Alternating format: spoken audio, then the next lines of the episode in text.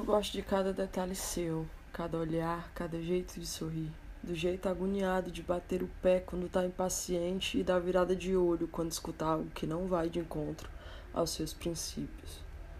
Eu fico agoniado, me perguntando como você consegue ir de fofa a marrenta em segundos e como eu consigo desarmar isso só com um beijo.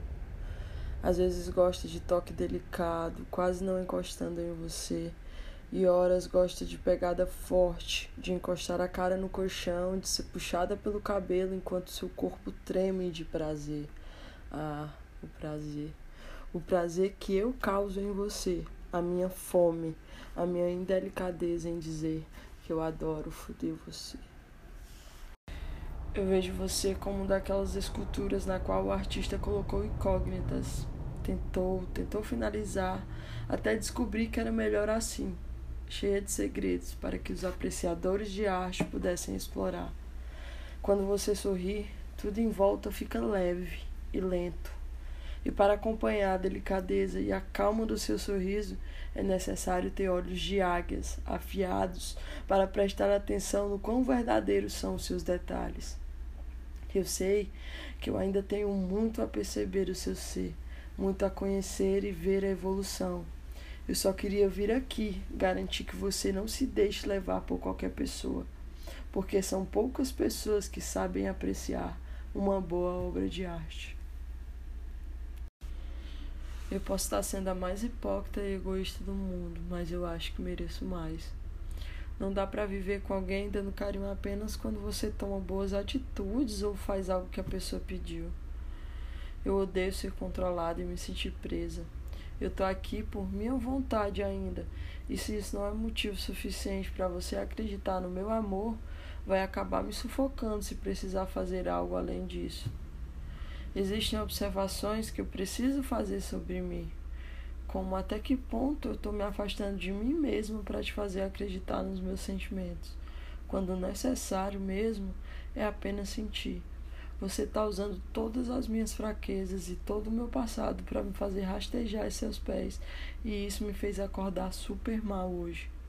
Passado é passado, e eu já lutei para perdoar o meu, então não traga de volta. Não traga aqui. Não agora que eu vivo bem melhor. E se você não é capaz de me ver como uma pessoa melhor, então você não acredita no perdão. Que tipo de amor é esse por mim se você não é capaz de me perdoar? Chegou a hora dos ajustes, a hora chata da relação de tolerar, perdoar, relevar. Eu sei que sou uma pessoa difícil de lidar, egocêntrica, bipolar, autoritária. E isso é forte em mim, até porque foi o que eu vivi até hoje. E, e dos inúmeros relacionamentos que tive, em nenhum deles eu senti essa leveza que eu sinto ao seu lado.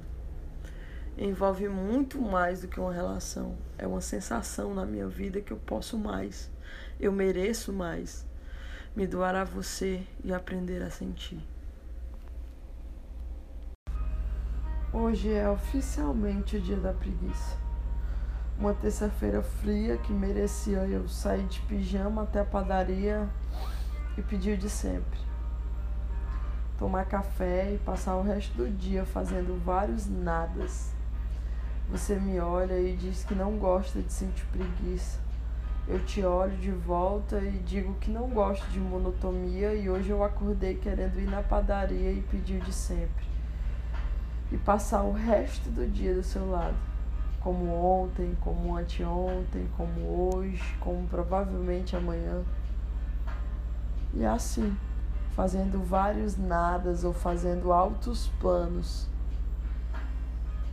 É prazeroso demais quando você está do lado. É que eu não conheço como é ser nada além de mim mesma. Ó, se pra você eu errei, eu te enganei, eu te frustrei, tudo isso porque eu não fui de acordo com as tuas expectativas, na verdade, é, o que eu tenho para te dizer é que elas sempre foram tuas, nunca foram minhas. Talvez há um tempo atrás eu estivesse ansiosa por uma mensagem dessas. Você me convidando para uma noite foda com você. Mas hoje você me fez esse convite e eu percebi que quem fazia tudo para a noite ser foda era somente eu. Antes de você vir, eu arrumava o quarto, perfumava, pensava em algo legal para a gente comer. Eram poucas as possibilidades de ser uma noite ruim. Então eu olhei para as garrafas do lado da cama, para a cozinha meio bagunçada e simplesmente neguei o seu convite. Talvez pelas inúmeras vezes que fiz e não foi recíproco, eu cansei.